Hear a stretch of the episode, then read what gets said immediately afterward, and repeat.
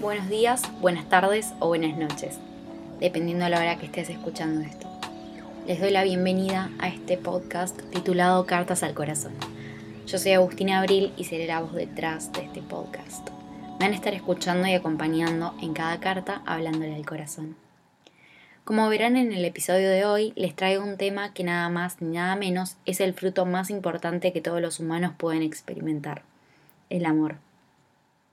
Primero que nada quiero aclarar que no soy experta en el tema, no soy profesional de la psiquis humana ni nada por el estilo. En este podcast se va a dar un espacio para que básicamente yo pueda contar y desde mi opinión y mi experiencia cuente un poco qué es el amor. Nadie tiene la respuesta correcta al hablar del amor, pero sí estamos todos de acuerdo que si vemos nuestra vida desde una manera más distante, podemos decir que hay amor que nos encontramos inmersos en él. Y hasta me atrevo a decir que el amor es lo más puro que experimentamos los humanos. El amor conlleva una transformación en cada uno de nosotros. Es un accionar continuo que no deja de tocar nuestras vidas. Pero sin entrar en mis opiniones o creencias, decidí que la mejor manera de abordar el tema era buscando definiciones sobre el amor, para tener una visión más amplia y a la vez neutra. Así que voy a pasar a contarles lo que, lo que busqué. En el buscador la siguiente pregunta. ¿Qué es el amor? Lo primero que se me apareció fue una definición del amor, donde se define al amor como sentimiento de vivo afecto e inclinación hacia una persona o cosa, a la que se le desea todo lo bueno. Esta definición me parecía bastante corta, pero me trajo un lindo pensamiento a la cabeza. Desearle lo bueno al otro sin importar quién es, si lo conozco o no. ¿Cuántas veces me encontré amada por gente que ni siquiera me conocía? ¿O cuántas veces ayudé a alguien sin esperar nada a cambio, por el simple hecho de hacer las cosas bien? ¿En todos estos actos hay amor? ¿O el amor está solo reservado para la gente que me rodea? Me gusta cuestionarme. No sé si, hace falta aclarar que me voy a ir haciendo varias preguntas y algunas, si tengo suerte, las voy a poder responder y otras van a quedar ahí. Creo que el amor no está reservado a alguien o a algo. Es fácil amar a los que ya nos aman, a nuestros conocidos, a nuestra gente cercana. El reto o el desafío, y acá realmente estoy hablando de, de mí y es muy personal, pero creo que, que el reto y el desafío está en amar a los desconocidos y amar aún más a los que no me aman. A sacar el odio y rencor hacia los demás y amarlos tal y cual como son. Como dije antes, la definición de Google me pareció media corta y busqué también la etimología de la palabra. La palabra amor procede de la raíz ama, que es madre, y también de aquí deriva amistad. Está relacionado asimismo con conceptos como el apego, el deseo, el cariño, la pasión, la amistad, la búsqueda, el erotismo, la sexualidad, los cuidados y la atención, a su vez con la intimidad y el compromiso. Por supuesto, la madre es el líder del amor. Es la primera que nos ama, nos cuida desde antes que salgamos al mundo, nos tiene en brazos, nos alimenta y protege. En nuestros primeros años de vida, el amor de nuestros padres y nuestra familia es lo primero que vamos a experimentar.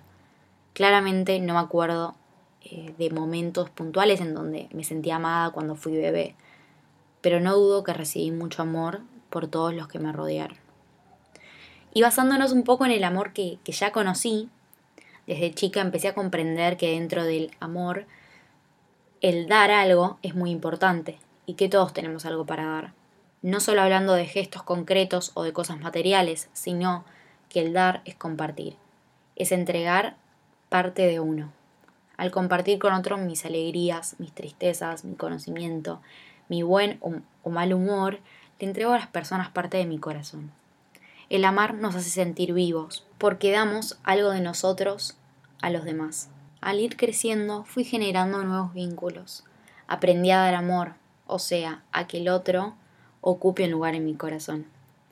A este tipo de amor lo categoricé como amor al prójimo. El objetivo del amor no es recibir lo mismo o recibir algo a cambio. Más de una vez me encontré recibiendo amor de los demás. Y en algún punto sentirme amada por otro, hace darme cuenta del valor que tengo y de que tenemos cada uno como persona, y que le importa a la gente que, que es cercana a mí tanto como ellos me importan a mí. De a poquito fui construyendo el concepto de amor propio, donde aprendí a quererme, a respetarme y a cuidarme. O sea, si hago todo esto, todas las cosas que hago por los demás, ¿por qué no lo haría por mí misma? Varias veces se me viene esta pregunta a la cabeza cuando pienso en el amor propio. ¿Cómo se supone que puedo amar a otros si no me amo a mí misma? Desde mi experiencia, el amor propio es algo que tengo muchas veces olvidado o que cada tanto me doy cuenta que debería darle más bola. Los gestos más lindos son los que me doy a mí misma.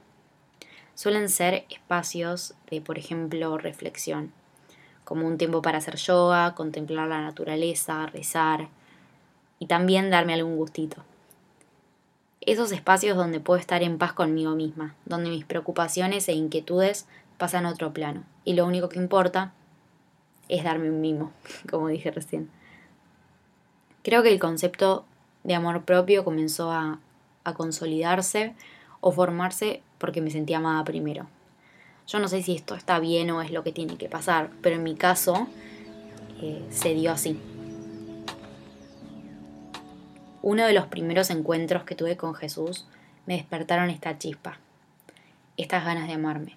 Me sentí amada por Dios. Y este amor venía desde hace mucho tiempo antes que mis padres, que mis amigos o que mi pareja. Desde el momento uno Jesús estuvo ahí, amándome incondicionalmente, haciéndome sentir única, pero que a la vez en unidad con cada ser vivo de este planeta. ¿Qué es lo que tenemos en común todas las personas que viven en este mundo? Es algo que también pienso bastante. Por ahora, lo único que siento que podríamos tener tantas personas en común es que Dios nos ama a todos por igual. Es por eso que el amor es lo que nos une a todos. Este sentimiento tan inmenso no se podía quedar ahí. Tenía que compartirlo con todo el mundo. Pero ¿cómo? ¿Cómo yo puedo hacer que todo el mundo se sienta amado por Dios? Me parecía una locura, algo que yo no iba a tener la capacidad de hacer.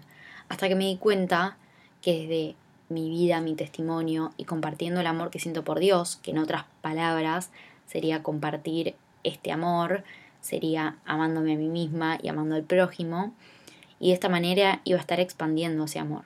Si hay algo que puedo afirmar es que su amor es completamente infinito e ilimitado. Me encontré frente a tres tipos de amor, donde los experimenté de manera diferente en varios momentos de mi vida. De esta manera me definí a mí misma el amor y lo clasifiqué, por supuesto, en las tres categorías que ya anteriormente nombré. La primera sería amor propio, la segunda el amor al prójimo y la tercera el amor a Dios. No puedo dejar de compartir eh, que sin el amor de Dios los otros amores en mi vida no serían lo mismo. El amor de Dios le pone dulzura a todo. Yo lo llamo amor de miel. Porque la miel es eso, viene y con su dulzura se mete en lo que antes algo le faltaba. Y sin miel no sería lo mismo. Sin embargo, no permití que mis definiciones se queden ahí, viendo que mis opciones son limitadas como mi cuerpo y mi mente. Decidí hacer un par de preguntas a mis seguidores en Instagram, que más bien son mis amigos. Y les voy a compartir lo que ellos escribieron sobre el amor. El amor es entrega, pequeños actos, incondicionalidad, compartir con los demás. El amor locura afecto, lo que mueve el mundo, lo más genuino que tenemos. Algo que todos conocemos, pero que cuesta ponerlo en palabras. Es tener un espacio en el corazón para una persona. Es el refugio de mi paz. Es el motor diario. Es lo más difícil de poner en palabras, pero lo más lindo que tenemos en nuestras vidas. El amor es mariposas en la panza. Es lo único que nos salva dentro de todo lo que hay en el mundo. Es lo que todos buscan fuera, pero que lo llevamos dentro. Es lo que nos hace ser quienes somos. Y es todo lo que somos se resume a lo que amamos. En cada una de estas frases encuentro un aspecto del amor, Algunas son más generales, como la entrega o el afecto, y hay algunas que me hacen pensar en mi pareja, otras en mis amigos y otras en mis familiares. Otras me recuerdan simplemente lo valiosa que soy y que nunca tengo que olvidar de amarme, con lo bueno y con lo malo que tengo. Resalto la siguiente frase que dice, es lo que nos hace ser quienes somos, y todo lo que somos se resume a lo que amamos, porque realmente esta me llegó al corazón. Soy quien soy por el amor que recibí, por el amor que nace dentro mío todos los días, y por cada persona a la que amo. El amor es eso que hace que todos los días me levante de la cama con un nuevo, o capaces con el mismo, propósito. Salir al encuentro y amar. El amor no es nada más ni nada menos que una disciplina que todos los humanos podemos experimentar a lo largo de nuestra vida. Y digo que es una disciplina porque nadie nace sabiendo amar. Pero como una de las frases que leí recién, es algo que buscamos pero que lo llevamos dentro.